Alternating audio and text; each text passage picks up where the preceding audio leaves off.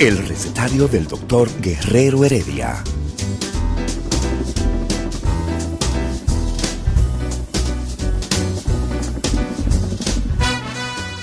Una respuesta para cada pregunta. Una receta para cada problema. Ven a nuestra propuesta radial, amena, diversa y solidaria. Con alto sentido humano y profesional.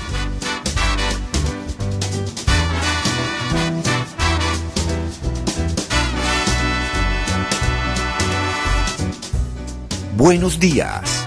Bienvenidos al recetario del doctor Guerrero Heredia.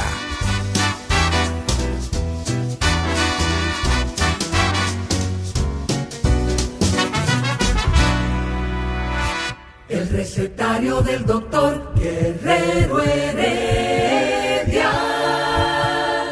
Muy buenos días, dominicanos, dominicanas, de aquí y de allá. Este es el recetario doctor Guerrero Heredia y yo soy el doctor Amauri García, neurocirujano endovascular. Y estamos en el día de hoy a través de Rumba 98.5 para los de aquí, ¿ah? Santo Domingo, para Monte Plata, para San Cristóbal, Baní, Villa Altagracia, Pedro Brands, en fin, para los del Cibao, a través de Premium 101.1 en Santiago, Puerto Plata, Navarrete, y para los de allá, para los que están fuera de la isla de Santo Domingo a través de las plataformas digitales, a través de la www, ¿ah? la internet. La página oficial de Rumba es asimismo www.rumba985.com. Y todas las redes sociales, absolutamente todas las redes sociales, Twitter, YouTube, Instagram, Facebook, todas esas plataformas nos sirven para llegar a los de allá, a los que se encuentran fuera de nuestra querida y amada República Dominicana, la diáspora nuestra que está en los United States, en Nueva York, como decía ese extinto y muy querido, ese prolífero artista, humorista, cantante, ¿ah?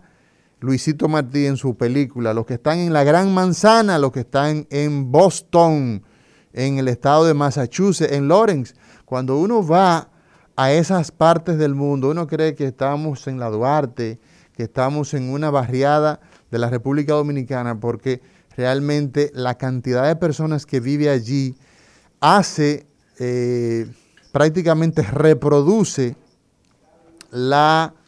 eh, el fenotipo del dominicano.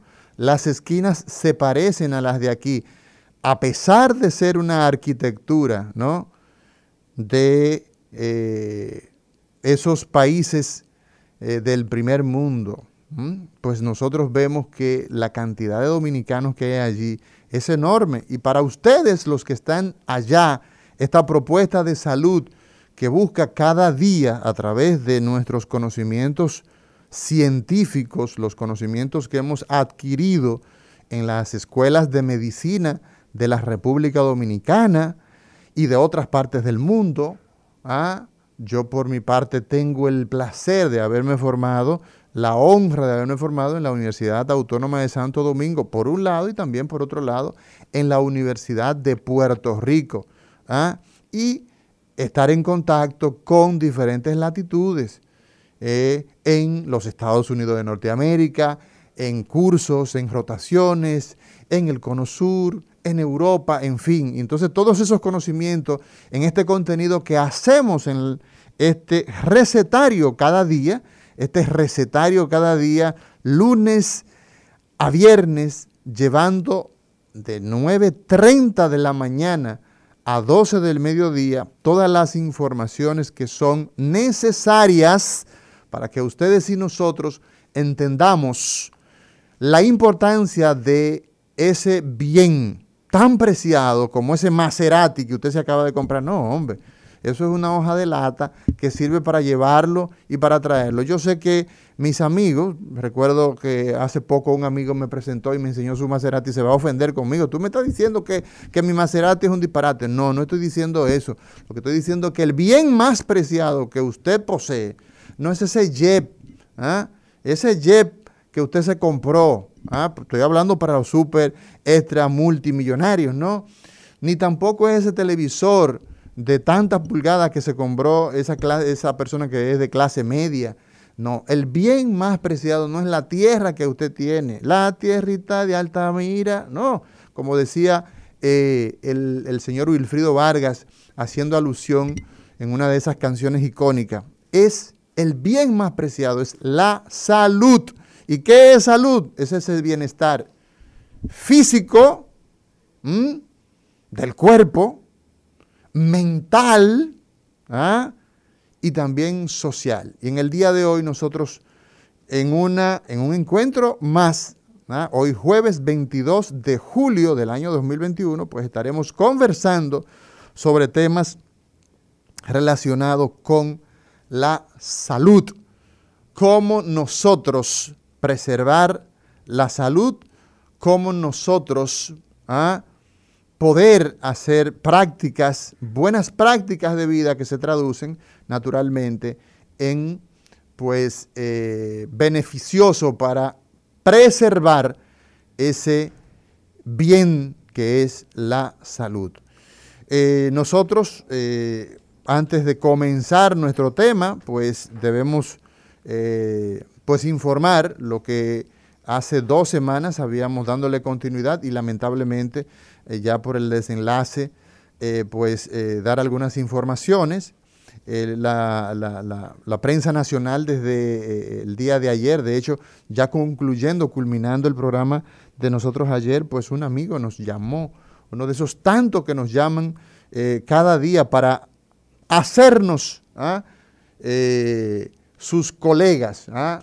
hacer esa interactividad. Y nos decía del fallecimiento de la eh, doña Yolanda Reina, la señora Yolanda Reina, eh, una dama que vivió sobre los 94, 96 años, ese es el rango, eh, y bien vivió, una dama que a pesar de tener un hijo con tanta influencia en la vida nacional, nunca se escuchó fuera de lugar. Una mujer sencilla, humilde, callada. Tuve eh, la oportunidad de conocerle, de visitarla en su casa en varias ocasiones, en múltiples ocasiones diría, y puedo dar testimonio de, eh, una señora de buen vivir, para decirlo en términos simples, de buen vivir.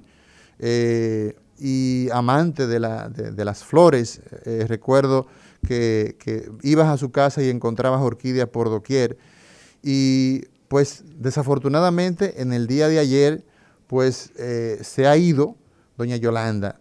En la noche pues del día de ayer estuvimos eh, acompañando a nuestro amigo, el expresidente de la República, el doctor Leonel Fernández, y pudimos notar la solidaridad expresada entre los eh, compañeros de partido, compañeros de lucha, amigos, relacionados, políticos ¿ah? de diversas parcelas. Vimos a la vicepresidenta de la Nación, a la licenciada Raquel Peña, abrirse paso en un eh, mar de gente.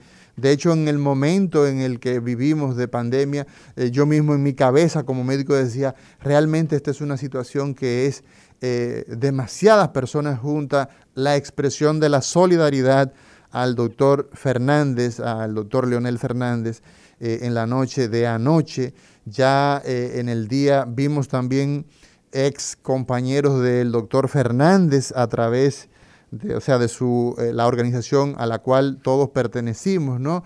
que fueron a, saludarle en, la noche de anoche. En el día de hoy, pues ya eh, se ha observado el expresidente de la República, el licenciado Danilo Medina, el presidente constitucional de la República, eh, actual jefe de gobierno, el licenciado Luis Abinader Corona con su familia, eh, en fin, el eh, expresidente de la República está recibiendo una solidaridad, un acompañamiento solidario. El empresariado, vi anoche un par de los hijos de Pepín Corripio, eh, que, estaban, que, fueron a, a, ofrecerle el respaldo en estos momentos difíciles cuando perdemos un ser del calibre de lo que representa una madre.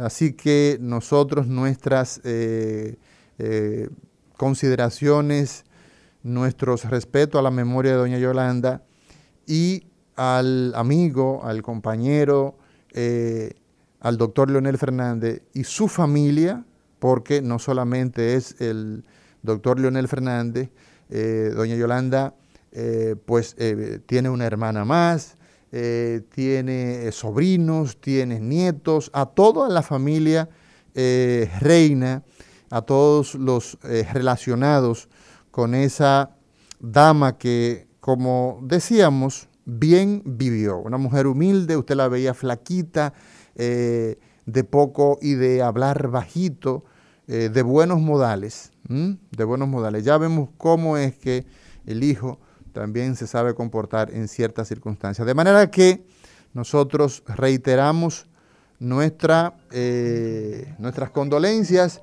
Y en el día de hoy nosotros estaremos conversando, señor director, nosotros estaremos hablando de eh, temas que son del día a día, puesto que, como decía, la eh, misión de, el, de el recetario, la misión nuestra comunicacionalmente hablando, pues es llevar las informaciones que sirvan para que cada persona eh, evite enfermarse, que es lo primero. Hoy estaremos hablando del dolor de espalda, el dolor que lleva a la gente en tantas ocasiones a faltar, a ausentarse. ¿De dónde? Ausentarse de su trabajo, ausentarse de la escuela, ausentarse de las actividades que día a día realiza. El dolor de espalda como una eh, condición que provoca una baja, una baja, perdón, laboral, ¿ah? un ausentismo mayúsculo en las sociedades ¿ah? industrializadas. El dolor de espalda, sin lugar a dudas, representa uno de los problemas epidemiológicamente hablando. Cuando decimos epidemiológicamente hablando, el impacto que tiene el dolor de espalda en las sociedades es tal que muchas personas se asombrarían de la cantidad de horas que se pierden en si calculamos todas las personas que piden una semana, que se le otorgan 15 días, 4 días, por dolor de espalda en una empresa, usted se asombraría la cantidad de horas que se pierden. Y entonces, pues, evidentemente que vamos a estar conversando en el día de hoy en esta rumba 98.5, en este recetario, y estaremos en contacto con ustedes, dándole saludo a todos nuestros amigos que nos siguen cada día.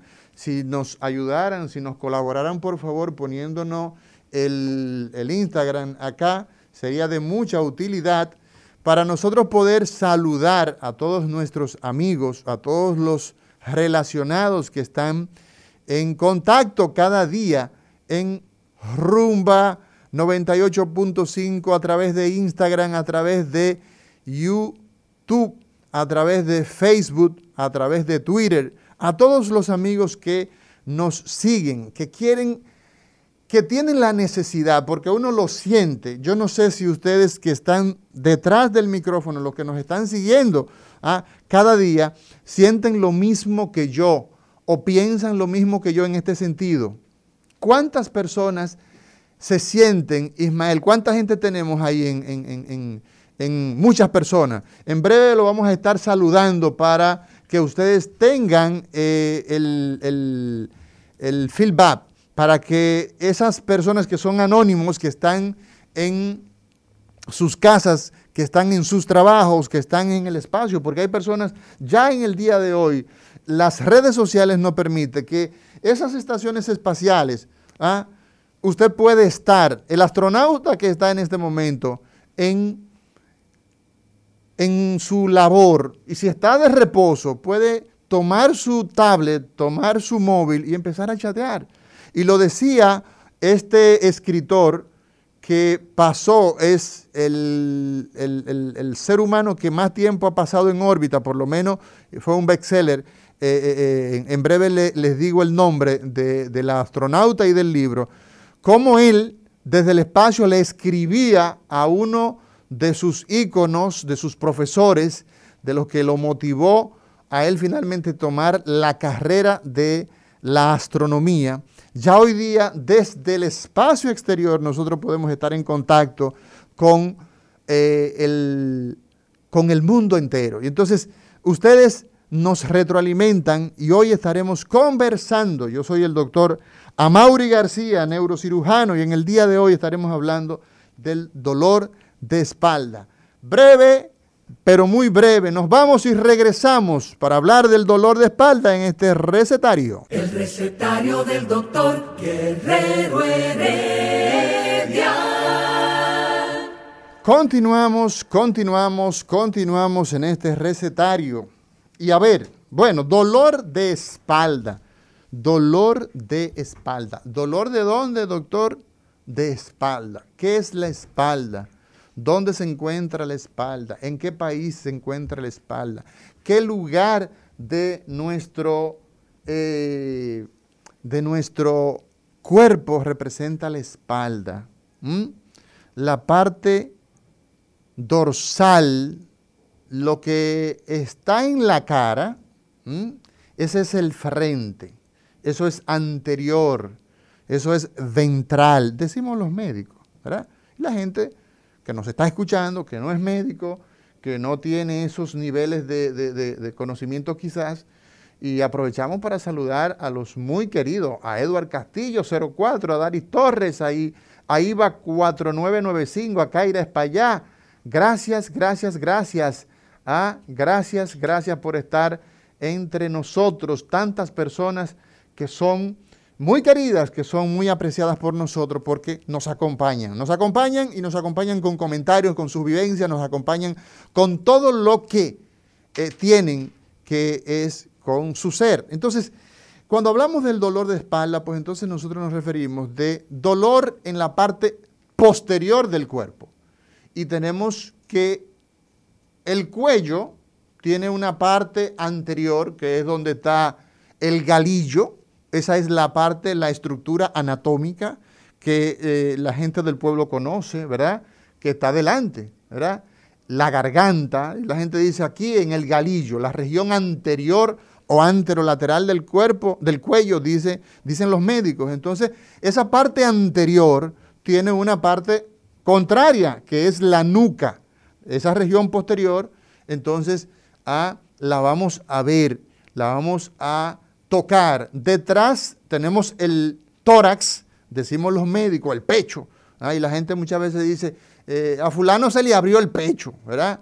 Y cuando hacemos alusión a que al pecho lo hacemos, el pueblo me refiero, con una gran dosis de sabiduría, de sapiencia. ¿Por qué?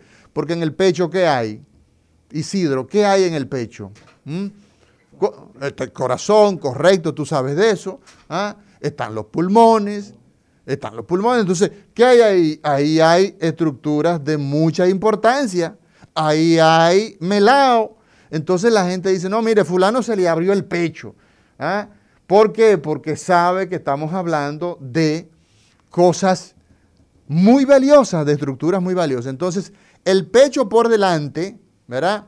Y por detrás tenemos entonces la porción de la espalda alta, detrás del pecho y detrás de la barriga, ahí está la espalda.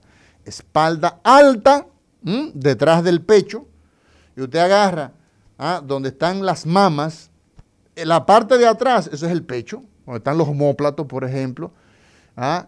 la espalda alta, ¿verdad que sí? Y entonces, en la barriga, que es la parte anterior, detrás de la barriga que hay, está la región lumbar. Y mucha gente, muchas personas, confunden las partes del cuerpo y de repente tú puedes encontrar que te dice alguien, mira, y se pone la mano con la voltea, y se pone la mano en la espalda baja y hace así, te dice, mira, me duelen los riñones. A mí como que me duelen los riñones. Porque hemos aprendido mal, naturalmente, una práctica inadecuada de que los riñones ¿ah? se encuentran, que eso es, que si te duele esa zona, la espalda baja, eso corresponde a los riñones. Y eso tiene algo de verdad, pero no toda la verdad. Entonces las verdades no son, no son eh, eh, eh, a medias. O, es verdad o no es verdad. Entonces vamos en el día de hoy nosotros a estar, pues naturalmente, dando pues eh, de mucha, de mucha, de mucha, eh, eh, dice Edward, una pregunta, tan temprano Edward, ¿por qué? Porque vi una cirugía para una vértebra y la operación por la parte de adelante de la garganta, tornillo, por ahí, oh perfecto, no te preocupes, te voy a responder. Qué bueno que me preguntas de cosas que vamos a hablar en el día de hoy. Gracias Edward, gracias por esa pregunta. La pregunta es, ¿Ah?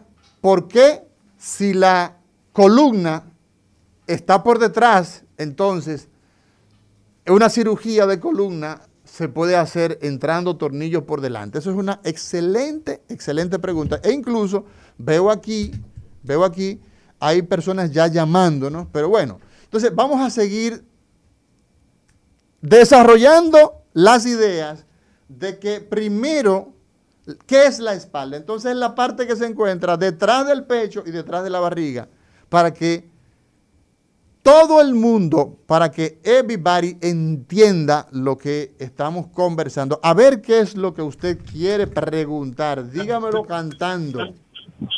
Buenos días. Buenos días. para ustedes. Gracias. Aleja el teléfono del radio. No, yo lo bajé. Lo bajaste, cuéntame corazón. ¿Dolor de espalda en el día de hoy?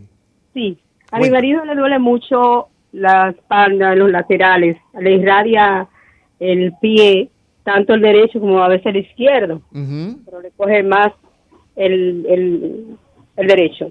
Okay. Muy bien. Él ha estado mucho tiempo agachado por muchas horas, trabajando, y muchas horas paradas también. Pero últimamente él dice que ya no puede estar tanto tiempo. Tiene 43 años. Él toma medicamentos para calmar el dolor. ese es un niño. ¿Cómo tú te llamas, perdón? solamente tu nombre. Eh, no tiene que decir apellido. ¿Cómo te llamas? María Estela. Mira, María Estela. Pero él es un muchachito y entonces tiene dolores. Eso es muy importante porque precisamente, y acabas de dar en la diana, acabas de dar en el centro, él realiza actividades que involucran a su columna, que involucran a sus estructuras musculoesqueléticas de esa porción vertebral. Entonces vamos a estar comentando de eso. ¿Ha tenido algún trauma él o no? Solamente sus actividades, o sea, ha tenido un accidente, se, cayó entre un río. ¿Te acuerdas de ese, de ese, de ese juego? Me caí entre un pozo. Abrazo fuerte. Vamos a ver, una persona más. Dígame. Buenos días, doctor. Sí. Tú me permites, tú me permites, corazón, responderle, como es nuestro estilo aquí, a las personas y te quedas ahí en línea. Sí, mi amor, sí. Gracias. Mira, pues ocurre que veremos en el desarrollo del programa de hoy, María Estela, que las actividades, las actividades laborales están asociadas con dolor de espalda. Las actividades laborales que son muy demandantes de posiciones donde nosotros llevamos el cuerpo a una, eh, por decirte, lo llevamos al extremo. Usted se sienta y se tira en una silla, usted se dedica a manejar las finanzas de una empresa, dígase cajera. Usted maneja, ingresa los cuartos y saca los cuartos y se pasa el día entero en una posición mal sentada o, se, o parado. Usted es guardia de esos que están ahí en la puerta de la misericordia. Y a usted se lo llevó San Quintín porque el dolor de espalda es muy frecuente y ese dolor de espalda se va a expresar. Perdón, corazón, que se me cayó tu llamada. Entonces, seguimos con una pregunta más. Dígame usted. Buenos días. Buenos días. escucharlo siempre. Para nosotros una honra. Gracias, gracias. Doctor, yo, yo, en mi caso particular, a veces cuando yo hago un poco de fuerza, tengo dolores en la espalda baja. Y cuando me agacho... Usted es de lo que... Escúchame, príncipe. Usted es de lo que se desrienga como decía don Inocencio García, que en paz descanse y con gloria esté. Usted se desrienga. Casi, casi derrengado, casi derrengado, porque no es tan, no es tan allá que, llego. Y, es solamente del lateral izquierdo, generalmente. Lateral izquierdo, correcto. Entonces el dolor, una preguntita, a ver si te voy entendiendo. El dolor se queda en la espalda, espérate muchacho, ah, se queda en la espalda o el dolor se va a las piernas. No, se queda en la espalda. Ok. Hay gare, como decía un muchacho, ya lo tengo. Sígueme diciendo. Entonces, otra cosa es, a veces cuando me agacho, en el centro de la espalda, eh, a veces un dolor que no me permite enderezarme rápidamente. Tengo que hacerlo muy pausadamente. Ok. En una ocasión me tomé una radiografía y hablaron como que había un desgaste en la columna en esa zona, no sé. Perfecto, no te preocupes. Le escucho en la radio. ¿Cuántos años tú ah. tienes? Oh, yo voy a mitad de siglo ya. ¿Tiene medio ciento? Así mismo es, gracias al Padre. Chévere, muy bien, son buenos, ¿eh? Cuídalos. Entonces, ¿qué ocurre? El, el dolor, el dolor de espalda, decíamos, en el caso, en el caso particular, la espalda al tener estructuralmente, al estar constituida, al estar formada por huesos que son los que conforman la columna vertebral. La columna, como usted pues entiende, ¿no? Es un conjunto de piezas que sostienen. Son unas piececitas individuales que van de pequeñas a grandes que se conocen como las vértebras. Baje el volumen, por favor, y díganos. Buenos días. Buenos días. Oiga, doctor, yo estuve una, una cirugía de las mamas porque me ocasionó dos hernias, L4 y L5. L4 y L5. Ajá, hace ya varios años, hace como nueve años. Pero entonces, después del post quirúrgico, yo me he quedado que si, por ejemplo, me, los senos están muy reducidos, pero entonces si me pongo un brasiel, que me apriete un poquitico, no mucho, o si me pongo una ropa, una blusa por lo menos, que me apriete la espalda. Yo no aguanto, doctor, el dolor de la espalda. Ahí, corazón de melón, hay que investigar porque algo huele diferente. Han les decía, algo huele mal en Dinamarca. No te estoy asustando absolutamente para nada, pero es muy importante que nosotros investiguemos porque probablemente, y te lo dice el neurocirujano, probablemente tú tengas adicionalmente algo más, pero para eso, naturalmente, pues tú necesitas volver donde tu doctor, volver donde tu médico que te operó, ¿verdad? ¿Eh? Y hacer entonces, doctor, mire, me está pasando eso. Y el doctor Amaury García, que es el neurocirujano, sabe quién soy yo, ¿verdad? Porque nos conocemos todos. Eh, va a decir, tú tienes razón, vamos a investigar, vamos a hacerte una evaluación, vamos a tomar tu historia completa, dímelo todo y te va a hacer muchísimas muecas, te va a poner a hacer una serie de, eh, de maniobras que son buscando signos ah, clínicos para ver qué está pasando, porque si te hiciste una reducción de mama, yo le digo al público que eso es causa de mucha de mucho dolor, la gigantomastia, cuando las mamas son muy grandes, el peso se va hacia adelante y la tendencia de la mujer es a encorvarse. El recetario del doctor Guerrero Heredia. Días a la audiencia del recetario del doctor Guerrero Heredia y este segmento resumen de salud que llevo yo el libro de la salud. Ay papá.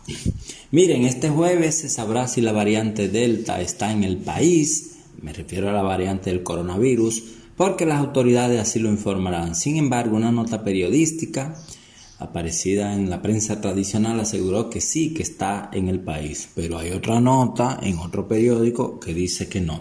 Pero nada, hay que esperar la fuente oficial que es el Ministerio de Salud.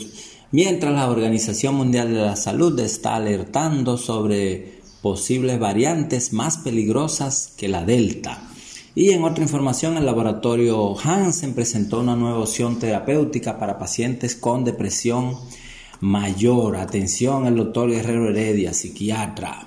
Se trata de esquetamina que sirve para aliviar la depresión resistente al tratamiento y para la reducción rápida de los síntomas de depresión mayor, incluyendo ideación y conducta suicida. La Red Dominicana de Personas Viviendo con VIH denunció un grave desabastecimiento de medicamentos antirretrovirales y los pediatras iniciaron ayer su congreso, un evento que culminará el domingo y en el cual se escogerá al nuevo presidente o la nueva presidente, pues hay una plancha única que la encabeza la doctora Luz Herrera. También la Sociedad Dominicana de Ginecología inicia hoy su 25 congreso en Punta Cana. Y en tanto que la Asociación Latinoamericana de Anticoncepción ofreció ayer los detalles de su primer congreso latinoamericano, que se celebrará en abril del próximo año. Estas y otras informaciones en resumen de salud.net y mantenga la sintonía con el recetario del doctor Guerrero Heredia, el programa más pegado en salud de este país. Nada, cuídense de la lluvia que está por llover. El recetario del doctor Guerrero Heredia.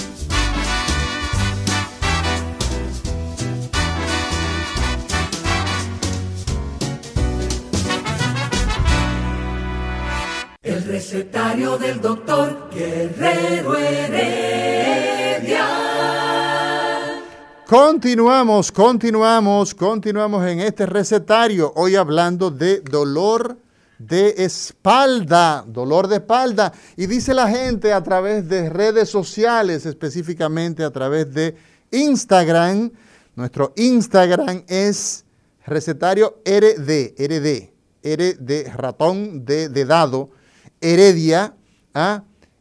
Recetario de Heredia. Dice la señora Johanna Law Fashion. Tengo 35 años, una hernia discal, hernia discal, ¿no? Y trabajo parada, no aguanto ¿ah? los frecuentes, supongo que son dolores. Gracias a todos los amigos que están ahí, a Josué 234, a Cuevas, a Lisdet, a Jenny Pascasio, Ayudiris 423, a todos los amigos que están conectados. Sí, el, eso de, de el que tienes una hernia, hay que tomarlo con pinza y 35 años, porque el dolor de espalda no necesariamente está asociado por un hallazgo de imagen. Y ojalá yo lograra que la mitad de las personas que nos están escuchando, ¿ah? que la mitad de las personas que nos están escuchando entendieran que cuando hacemos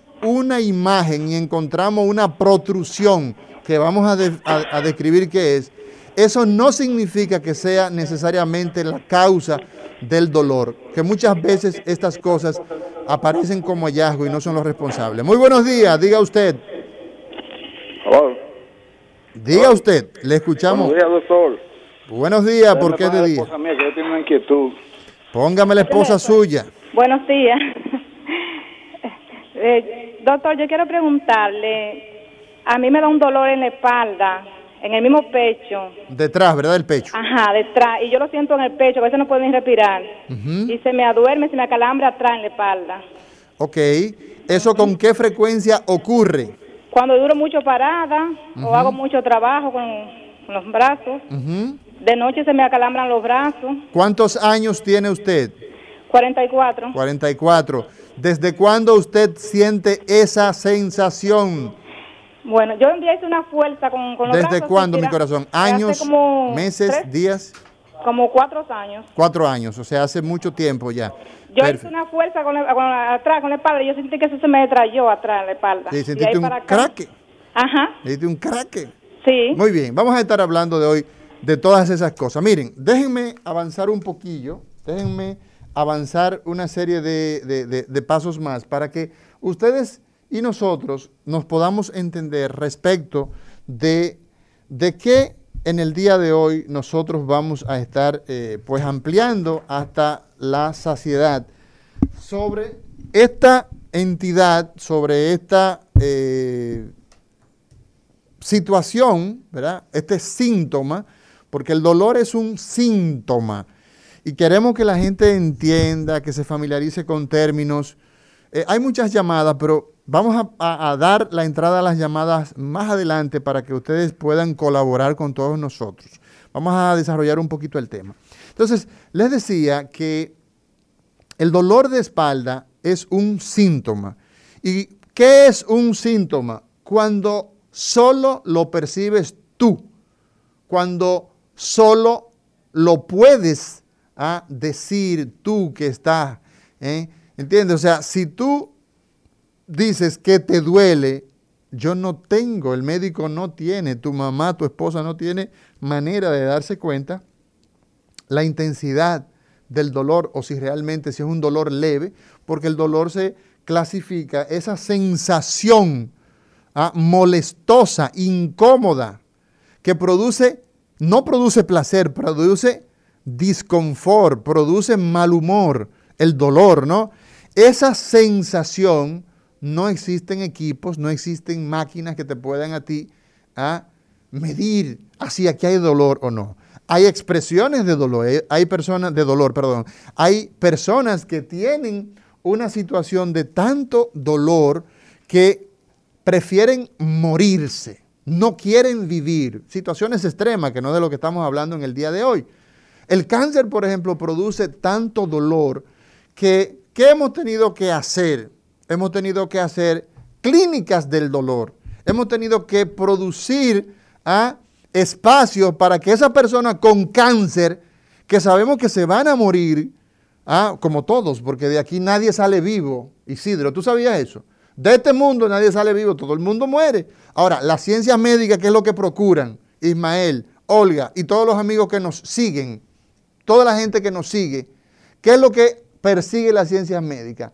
persigue vivir más con calidad. Entonces, el dolor ¿ah?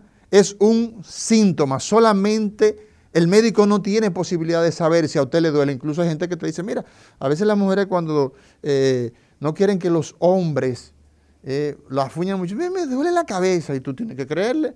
O los hombres diciéndole también, porque ya en un mundo tan eh, ¿verdad? Hay gente que pueden, eh, no, mira, me duele la cabeza, mira, me duele la barriga, eh, que me duele la espalda, me duele la espalda, y entonces ahí, porque es un síntoma. Entonces, ¿qué ocurre, señores?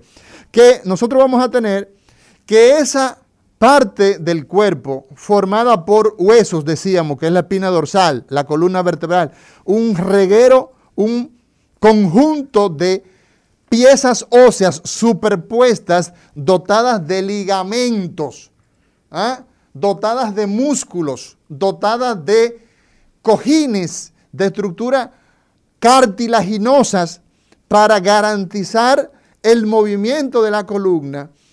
Todos esos elementos están imbricados, están ah, constituyendo ese armazón que tiene funciones evidentemente muy específicas. La columna vertebral, por ejemplo, sirve para sostener, sostener el cuerpo. ¿ah? La columna vertebral sirve para nosotros producir movimientos en sentido laterales, hacia adelante, hacia atrás. Pero también esas estructuras protegen. ¿Qué protegen? O lo más importante que hay, que es necesariamente cuando nosotros hablamos de el dolor de espalda, estamos hablando de que lo que produce dolor es la irritación a las estructuras eh, nerviosas, a los nervios que atraviesan, que salen de la espalda. Entonces, por esa razón ah, es que eh, se produce una afección tan frecuentemente porque la espalda está dotada de todas esas estructuras y esas estructuras tienen todas esas funciones y entre ellas proteger al mero mero, al sistema nervioso central que se encuentra ahí, que es la médula espinal. Y entonces también vamos a tener vasos, ¿ah? arterias y venas, vamos a tener nervios y todas esas estructuras, usted amigo, amigo que nos escucha a través de este, esta eh, eh, eh, planta que es Rumba 98.5 y todas las redes sociales, usted debe saber que cuando el dolor de espalda aparece, entonces son muchas las razones que pudiera ser la causa. Entonces, conociendo eso, usted tiene que saber en qué momento usted coge para donde el doctor Amaury García, para donde el médico de su comunidad, ¿ah? el médico general que se encuentra en su pueblo. Una de las grandes aspiraciones nuestras es que todo el mundo tenga la posibilidad de ir al médico que le quede más cerca o que usted vaya a la clínica donde a usted le parece. ¿En qué momento usted debe buscar ayuda de un médico? Bueno, si ese dolor usted encuentra que ese dolor le provoca debilidad en las piernas, hay que buscar un médico, porque eso son ya palabras mayores.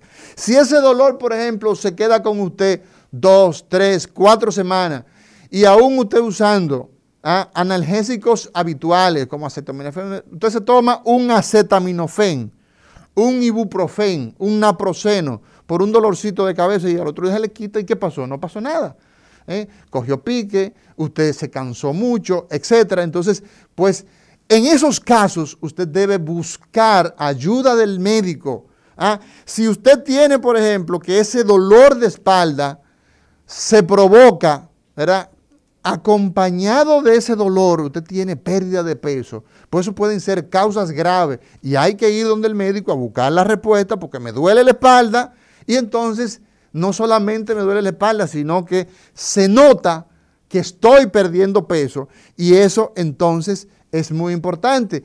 Si el dolor que usted tiene en la espalda no mejora, mire, con medicamentos y usted lo tiene mañana, tarde y noche, Ah, y hasta si se va de vacaciones también el dolor lo acompaña, usted pues evidentemente tiene que buscar ah, que el médico lo vea, que el médico lo examine, porque eso es fundamentalmente importante. Otras causas que pudieran dar eh, señales de que usted tiene que ir a buscar ayuda es si hay datos neurológicos, como que usted, por ejemplo, le duele la espalda y ha perdido la capacidad de usted controlar la orina, que tiene que salir corriendo a orinar porque si no se le sale en el camino. O si usted para defecar, para dar del cuerpo, como dicen en los campos, para hacer pupú, usted se pasa días o semanas. ¿Ah? Entonces, estos casos son importantes. Pero si usted, por ejemplo, tuvo una caída, usted hizo una gran, ¿verdad? Eh, eh, eh, tuvo un estrepitoso accidente o un accidente leve, usted se cayó y queda con mucho dolor de espalda.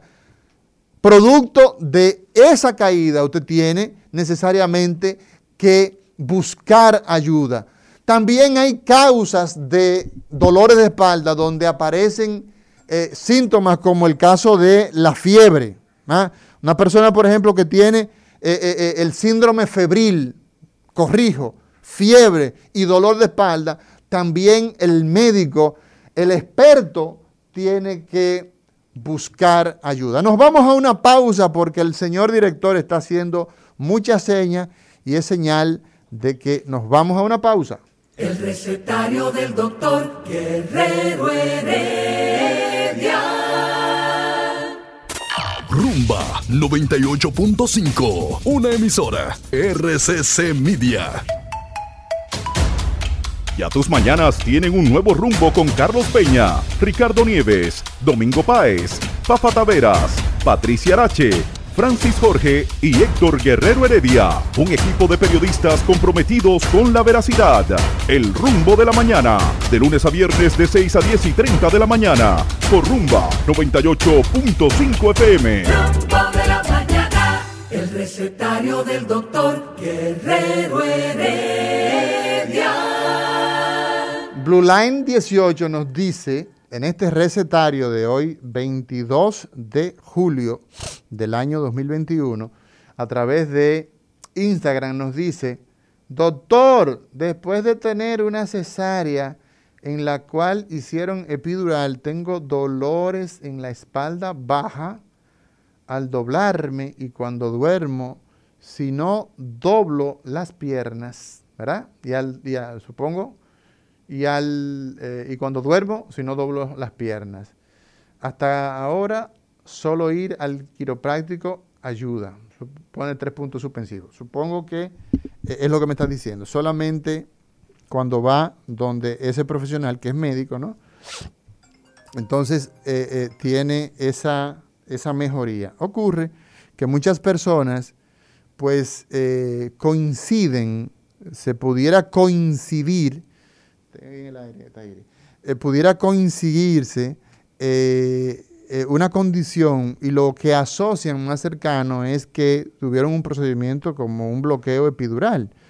Ahora bien, existen complicaciones con el epidural y el más frecuente y el que normalmente con buenos pronósticos es una fuga de líquido, ¿verdad? Cefalorraquídeo, de un líquido que tenemos en el sistema nervioso central que nos va a permitir pues muchas funciones, ¿verdad? Sirve para nutrición, protección, etc. Entonces cuando los anestesiólogos, nosotros los médicos, hacemos una punción lumbar, se puede provocar una filtración de líquido, ¿verdad? Imagínense que uno tiene dentro de la columna vertebral, hay un espacio y allá abajo encima de la, eh, o sea, a nivel de la cintura por ahí, pero en la columna vertebral, ahí hay una especie de cisterna. Y usted hace así, un pozo, usted va, entra con una agujita a sacar líquido. Y entonces en muchas ocasiones, pues eso se hace. ¿Qué cantidad de procedimientos se hacen de esos al año? Eh, trillones, porque cada día se hacen millones en todo el mundo. Es muy común para eh, hacer un bloqueo anestésico para poder operar, como fue su caso.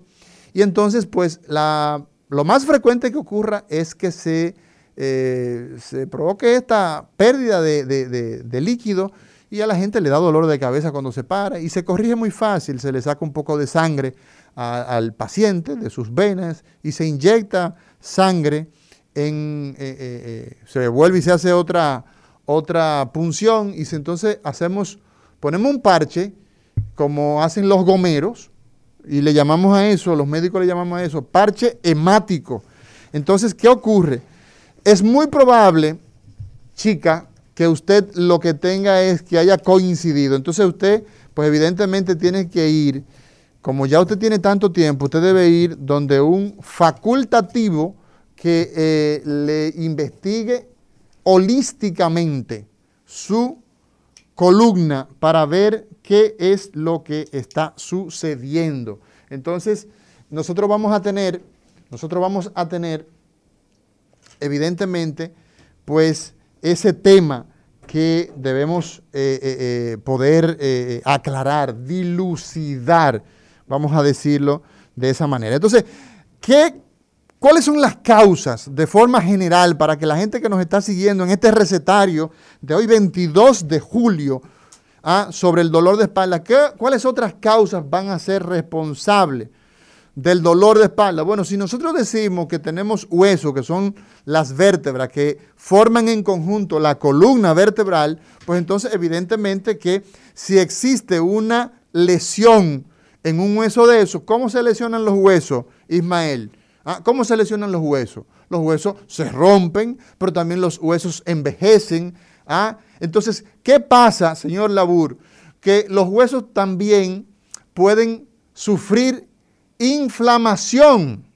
Un hueso se puede inflamar y esa inflamación del hueso, ¿ah? una itis de esa, ¿ah? una artritis, por, un proceso, ¿ah? digamos, sistémico, puede llevar a que los huesos se eh, inflamen, duelan y también se deformen. Y el proceso natural de la vida, el proceso natural de la existencia del ser humano, que es que vamos hacia los procesos degenerativos. Usted ha visto incluso personas que tienen seis pies de estatura cuando tenían 18, 20, 30 años y cuando ya tienen 70 años tienen menos estatura.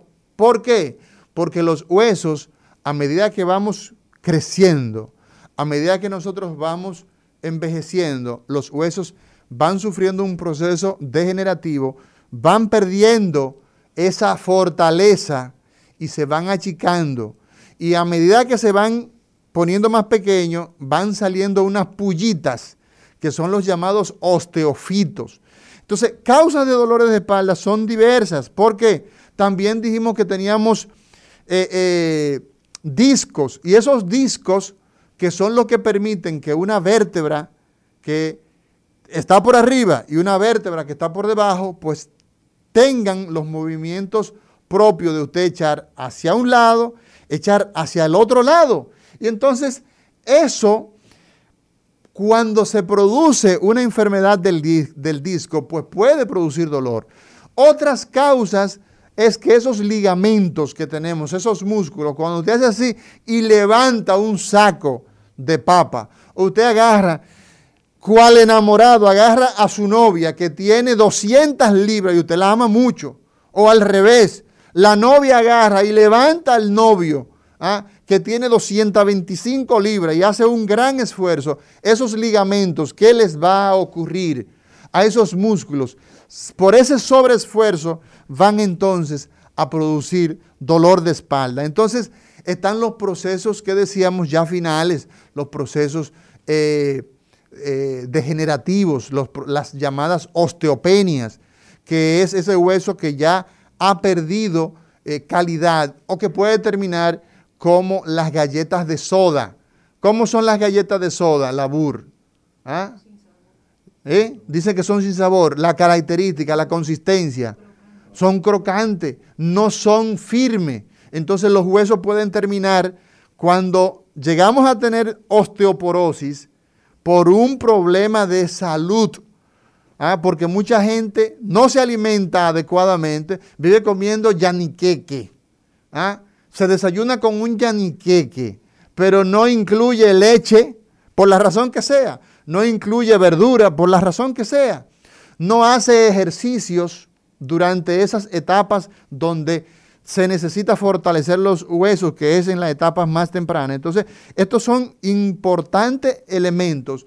Y vamos entonces a ver que existen una serie de condiciones para el dolor de espalda, como es el tema de la edad, la falta de ese ejercicio. La gente que, por ejemplo, tiene eh, la, propensión al, al tabaco, la gente que Hoy día la gente vive fumando como cosa loca, puros eh, eh, eh, y, cuantas desgracias se puede adobar el tabaco. La gente se la fuma, entonces el tabaquismo provoca pues la tendencia a que la gente tosa mucho y muchas veces ese, ese exceso de tos lleva forzada la espalda.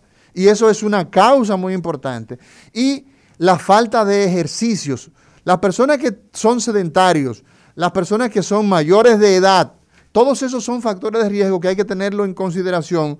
Entonces, si esos son factores de riesgo, es muy fácil para nosotros decir, bueno, pues usted lo que tiene que saber para prevenir esos, eh, eh, los dolores de espalda es, si tienen que ver con la posición, una persona, por ejemplo, que tiene una mala posición al sentarse, su trabajo es levantar sacos en el mercado, póngase una faja para usted proteger más su espalda, haga mayor cantidad de ejercicios, nade. ¿eh? Entonces, el, diseño es como, muy, es como muy básico en este sentido y entonces nosotros tenemos que eh, entender ¿no? que el fortalecer la espalda a través de una, un estilo de vida donde incluya natación o caminatas es una buena estrategia para que esos, esas estructuras se fortalezcan. Entonces, nosotros necesitamos tener bien, bien en claro que cuando una persona, por ejemplo, desarrolla un dolor de espalda y ese dolor de espalda se queda a nivel de la cintura, casi siempre aquí lo asociamos con procesos artrósicos o, o degenerativos, lo que significa básicamente que nuestras articulaciones van produciendo, van produciendo cambios y esos cambios producen dolor, ¿ah? sobre todo al movilizarnos. Entonces, evidentemente que ese dolor es diferente al dolor que te da en la cintura y se te va a las nalgas o se te da a los pies. Nos vamos a una pausa y cuando regresemos entonces vamos a darle participación a todos los amigos que nos están escribiendo, que nos están comentando, ah, hoy es el Día Internacional del Cerebro. Gracias por recordarnos, Daris Torres 01, ah, en el día de hoy, Día Internacional del Cerebro y la importancia de las neurociencias en el desarrollo de la humanidad. El recetario del doctor Guerrero Heredia.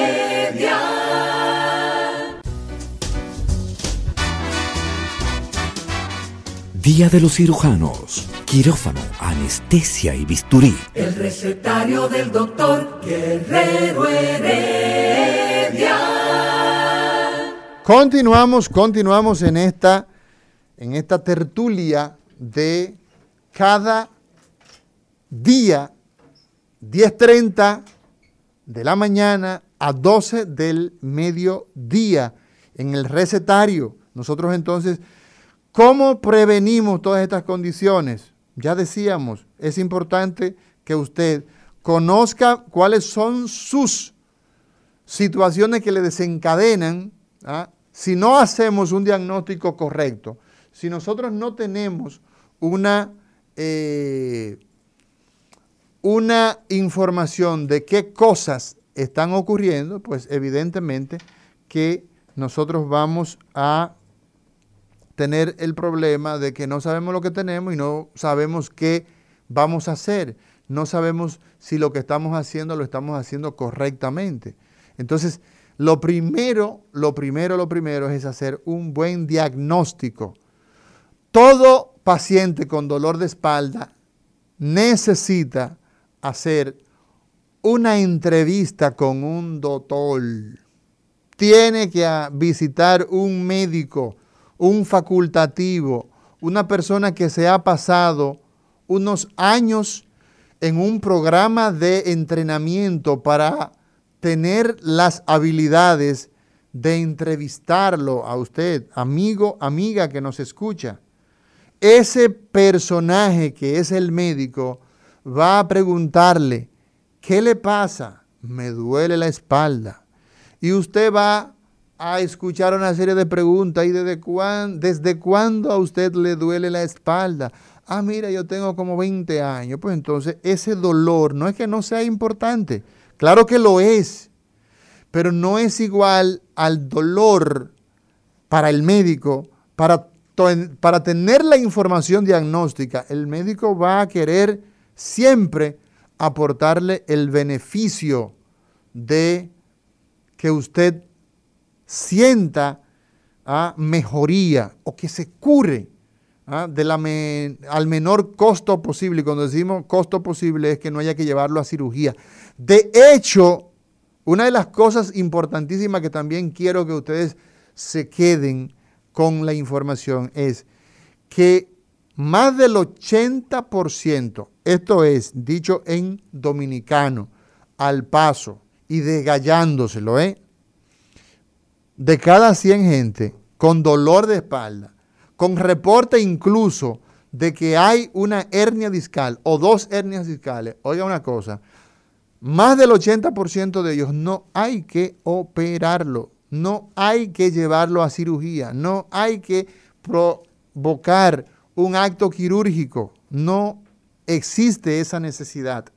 Y eso es así, eso no ha cambiado. Lo que ocurre es que necesitamos tener diagnósticos correctos. Entonces, lo primero que el médico hace es que establece una conversación, una, un diálogo donde aprende si esa persona es diabética. ¿Por qué? Porque mucha gente te dice a ti, doctor, mire, a mí me duele la espalda, pero yo tengo calambre en los brazos, yo tengo calambre en las piernas, a mí me duelen las coyunturas. Evidentemente hay un problema, ¿cómo se llama? Sistémico. Está en todo el cuerpo. Entonces, ¿cómo nosotros vamos a operar todo el cuerpo? Entonces, evidentemente que estos no son temas necesariamente de cirugía. Ahora, cuando el paciente requiere cirugía, hay que operarlo porque le vamos a aportar un beneficio. Entonces, lo primero que hay que hacer es esa entrevista con un médico que sea médico. Doctores en medicina pudieran haber muchos. Médico, que sea médico. Usted va donde un médico que sea médico. Que lo escuche, que le pregunte, que lo cucutee. Cucutear para el pueblo, ¿verdad? Para nosotros los facultativos, un examen físico, una revisión, ¿ah? que le tome su presión arterial, porque muchas veces la gente llega hipertenso. Entonces, en estos lugares de Dios donde no tenemos atención en la comunidad, donde no tenemos atención primaria, donde la gente no sabe si es hipertenso, óigame, óigame macho, usted tiene necesariamente que saber ¿ah? si su paciente, el que tiene de frente ahí, está hipertenso o no. Entonces nosotros necesitamos, después de esa entrevista, hacer radiografías. Son viejas, son del año 1895, cuando Ronger en Alemania dio a conocer esa maravilla, pero siguen siendo muy útiles y realizar, cómo no, imagen de resonancia magnética, el MRI, como dicen las personas que vienen de, United States, ¿ah? las resonancias, porque esos dos estudios se complementan. La tomografía se reserva para que los expertos decidan. Aquí se hace al berre, ¿ah? aquí se hace al berre, aquí se hace al revés. Aquí la gente le hacen la tomografía y, se lo, y, llega el paciente con una tomografía, mira que le hicieron esta tomografía, eso es una mala práctica. Eso está, no es así porque la tomografía se hace cuando tú quieres buscar una información complementaria. Podemos hacer otros estudios como es la gammagrafía, que es un estudio que nosotros vamos a, requerir cuando, por ejemplo, el paciente tiene, digamos, una condición que estamos sospechando quizás que haya un proceso eh, inflamatorio muy importante como una artritis, como eh, un proceso patológico, eh, las metástasis, el cáncer que está en un lado, utiliza la columna como un lugar de, asiento y separa muchos, muchos dolores de espalda, ¿ah? pues son producto de metástasis. Entonces, si una persona ya le decía al principio del programa, una persona tiene dolor de espalda ¿ah? y eso está acompañado con pérdida de peso, un dolor de espalda que es inaguantable y ese dolor de, espalda comenzó y se ha hecho, no lo abandona ni de día ni de noche, entonces pudiera ser una metástasis. Entonces fíjense que todo esto es apasionadamente interesante y como que cada cosa van teniendo eh, eh, eh, no, no se nos dificulta entenderlo. Entonces, El diagnóstico lo vamos a establecer con esa historia clínica, con ese examen físico y entonces con esas imágenes de radiografía y nos van a servir la radiografía para ver si un pie es más largo que otro. Y hay gente que tiene un pie más largo que otro. Y si usted camina con una muleta, ¿ah? usted se va a dar cuenta que con el tiempo va a tener dolor por el uso de la muleta. La gente que le falta una extremidad, Ismael, aquí en los controles, ¿ah?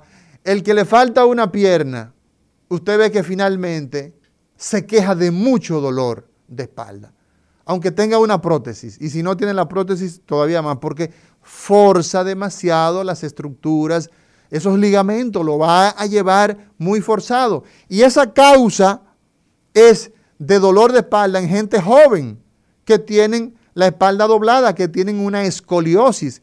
Si esa espalda está doblada, si usted se sienta mal, o sea, si la posición de la espalda está alterada, pues evidentemente que nosotros vamos a tener eh, eh, mucha tela por donde cortar. Pero el diagnóstico también nosotros lo podemos establecer haciendo medicina, sacándole sangre a la gente de, eh, de, una vena y a través de eso nosotros podemos determinar si esa persona tiene un proceso de fiebre, ¿verdad? Llegó con dolor, por eso fue donde usted y en la entrevista usted le dice, ¿usted ha estado haciendo fiebre?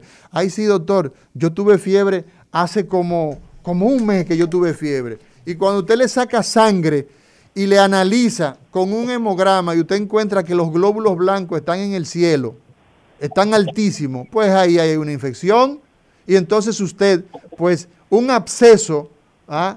una acumulación de pus en la espalda puede ser eh, producto de la causa del dolor. Vámonos con el pueblo, yo creo que es tiempo de irnos con el pueblo y nos quedan los tratamientos. Diga usted. Sí, buenas, buenas, buenos días, doctor. Buenos días. Mire, una pregunta. Yo, yo me hice un estudio y salí con, con síndrome del túnel carpiano. Eh, sucede, doctor, que yo no he comenzado ningún tratamiento sobre eso. Cuando me espanto, me molesta la mano o se me duerme pero también a veces tengo un dolor en la espalda baja que me da, que fue después del COVID, eh, que a mí me dio COVID recientemente, y se me quitó ese dolor de espalda. Yo quería saber, doctor, eh, ¿el síndrome del túnel carpiano se relaciona con alguna molestia de la espalda? No, pero escúchame, escúchame bien atento. Te voy a cerrar para que tú escuches. Mira, no, no de negativo.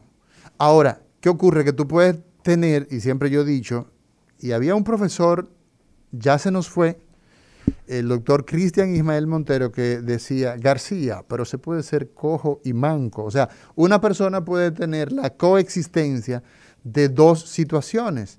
Tú puedes tener que tengas un trastorno de el atrapamiento del nervio mediano. El nervio mediano es un cable que se encarga de cerrar la mano, prácticamente esa es su función. Entonces, ¿qué ocurre? Él termina dando, eh, dándole la fuerza a los músculos de la mano, sobre todo los que están en la palma de la mano, y entonces es un, es un nervio muy importante.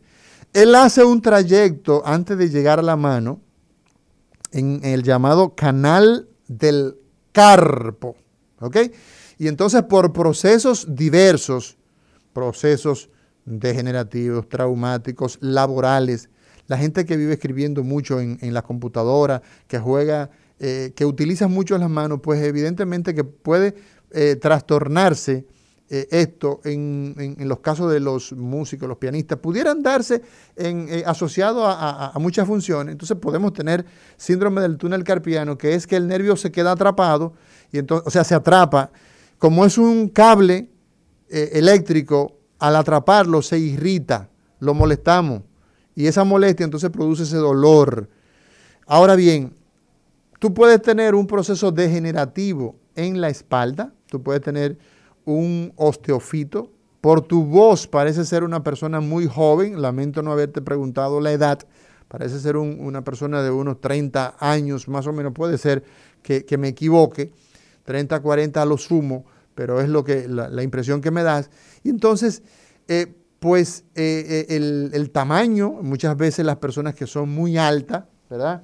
Y que adoptan posiciones inapropiadas al sentarse, que no hacen ejercicio para nada, esos músculos están pues bastante débiles, entonces una columna ya que ha empezado a degenerar por la razón que sea, pues eso nos puede dar mucho problema. Y entonces tenemos ese estudio que es la electromiografía, que también en el, en el conjunto de elementos para hacer diagnóstico vamos a tener eh, también que hacer uso de la electromiografía para ver si esa, ¿cómo se llama? Esa eh, eh, electricidad que necesitamos que llegue hasta eh, un, territorio determinado, si está alterada o no. Entonces, ¿cómo nosotros vamos a tratar el dolor de espalda? ¿Qué nosotros vamos a hacer con el dolor de espalda? Hay muchas cosas que ya hemos dicho. Hemos dicho que hay que tratar de el peso controlarlo, de hacer ejercicio, de comer saludable, porque finalmente, si usted come muy mal, va a engordar. Y el peso, pues, es una causa de dolor de espalda. Ejemplo que le pongo a la gente que me visita en mi consultorio. Si usted tiene el tamaño de Ismael, ¿verdad? Y el tamaño de Labur, compañeros de nosotros aquí en, en cabina, y al tamaño de Ismael le ponemos el peso de Labur, pues evidentemente, como uno es más pequeño que otro, evidentemente que el pequeño va a sufrir de las rodillas, de los tobillos, de las caderas, de la espalda y va a tener una vida desgraciada por el sobrepeso. Entonces, parte del tratamiento incluye que hay que modificar estilos de vida, conductas y prácticas higienodietéticas para usted tener menos dolor de espalda. Entonces, eso es fundamental.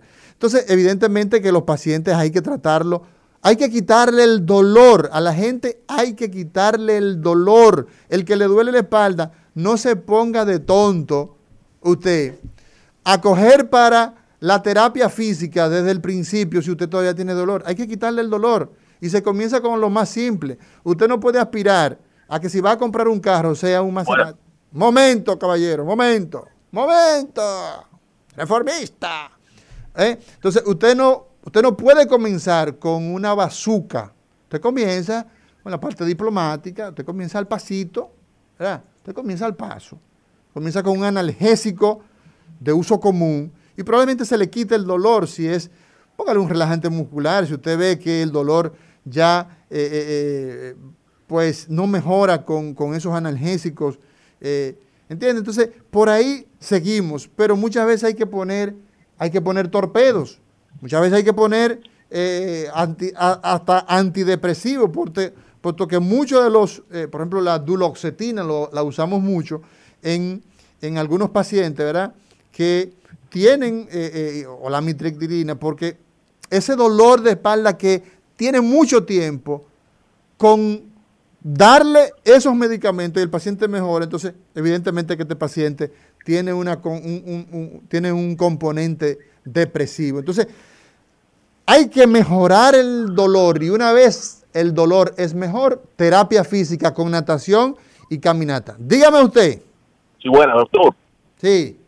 Sí, una pregunta. Siempre se habla de la alimentación y comer saludable. Sí. Yo quería preguntar, ¿hay una alimentación específica que pueda proteger los nervios de, de, la columna vertebral, o sea, una alimentación constante, el tema del magnesio, que a veces se habla que la deficiencia de magnesio, potasio, o sea, hay uno, porque decimos, usted mencionaba ahorita que el tema de, de verduras y el comer saludable, pero a veces la verdura es genérico y a veces uno no sabe qué buscar y qué no al momento de consumir un alimento que fortalezca y, y los nervios. Le escucho por la radio. Gracias, eh, querido, gracias. Mira, el tema es el balance. El tema es que si tú comes mucho mondongo, a mí me gusta la patica, tú entiendes la gente comiendo yaniqueque y, y bebiendo mucho romo y muchas cosas, finalmente te vas a enfermar.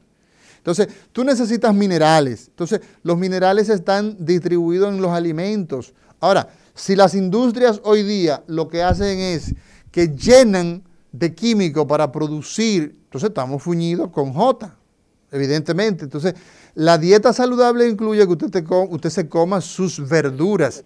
En el plato de, comida, de ensalada, usted tiene que, de, almuerzo, usted tiene que incluir una buena parte. Eh, no, me cierre, por favor. No me cierre, corazón. Espérate. Eh, tú necesitas tener una cantidad de carbohidratos proporcional a lo que tú trabajas. Porque si usted trabaja con un pico y una pala haciendo zanja, usted tiene que comer mucho arroz, mucho, no poco arroz. Porque usted necesita una fuente de energía amplia. Pero si usted es un, usted, por ejemplo, aquí usted ve que, que Ismael se pasa el día entero en esos controles, ahí atrás, ¿verdad? ¿Verdad? En esos controles. Pero el muchacho no hace, yo creo que él debería pagarle a la empresa porque se pasa el día entero eh, con unos controles y jugando unos Atari, una cosa, y moviendo imágenes para acá y subiendo las imágenes nuestras. Entonces no es lo mismo. Usted necesita, a ese niño usted tiene que darle leche, ponerlo a hacer actividades deportivas. Es un balance. Usted sabe que está gordo, está obeso, pues evidentemente que hay que perder peso. Dígame usted, Hola, ¿cómo estás, querido colega? Hola, colega. doctora Molina. Molina, desde la Florida. No, no, ya llegué ayer. ¿Llegaste? Aquí en el país. Ya estás aquí, qué bueno. Dime, Molina, bella. Todo. Mira, mi amor, eh, yo quisiera saber si aquí en el país hay neurofisiatra. Yes. ¿Tú sabes de eso? Sí, sí, sí, sí. Aquí, aquí hay Aquí hay de todo. Mira, ¿y cómo yo lo consigo? Porque yo soy un médico que, a pesar de que vivo con una dolor eterna, vivo eh, atendiendo pacientes con muchos dolores musculares y de todo. Pero Te prometo que voy a conseguir el teléfono y lo, lo, voy a, lo voy a invitar incluso un día de esto. Ay, sí. Chévere. Gracias, mi amor. Gracias. ¿Tú sabes el nombre de él? Dámelo. No te preocupes, yo te voy a conseguir porque no quiero pecar Dile a, dile a, querido Héctor Guerrero que te dé mi teléfono y mándamelo por ahí privado. Chévere. Mira, entonces, ¿qué ocurre?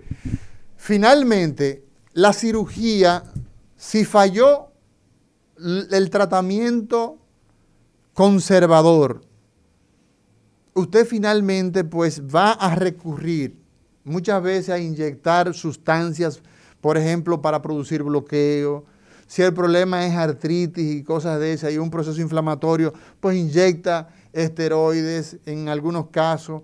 Puede hacer un procedimiento eh, eh, invasivo para bloquear un nervio, ya decíamos.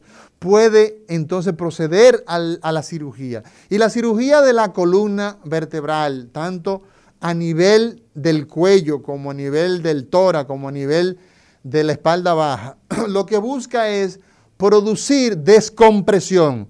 Si ese nervio que va para la pierna está apretado, la cirugía, ¿cuál es la finalidad?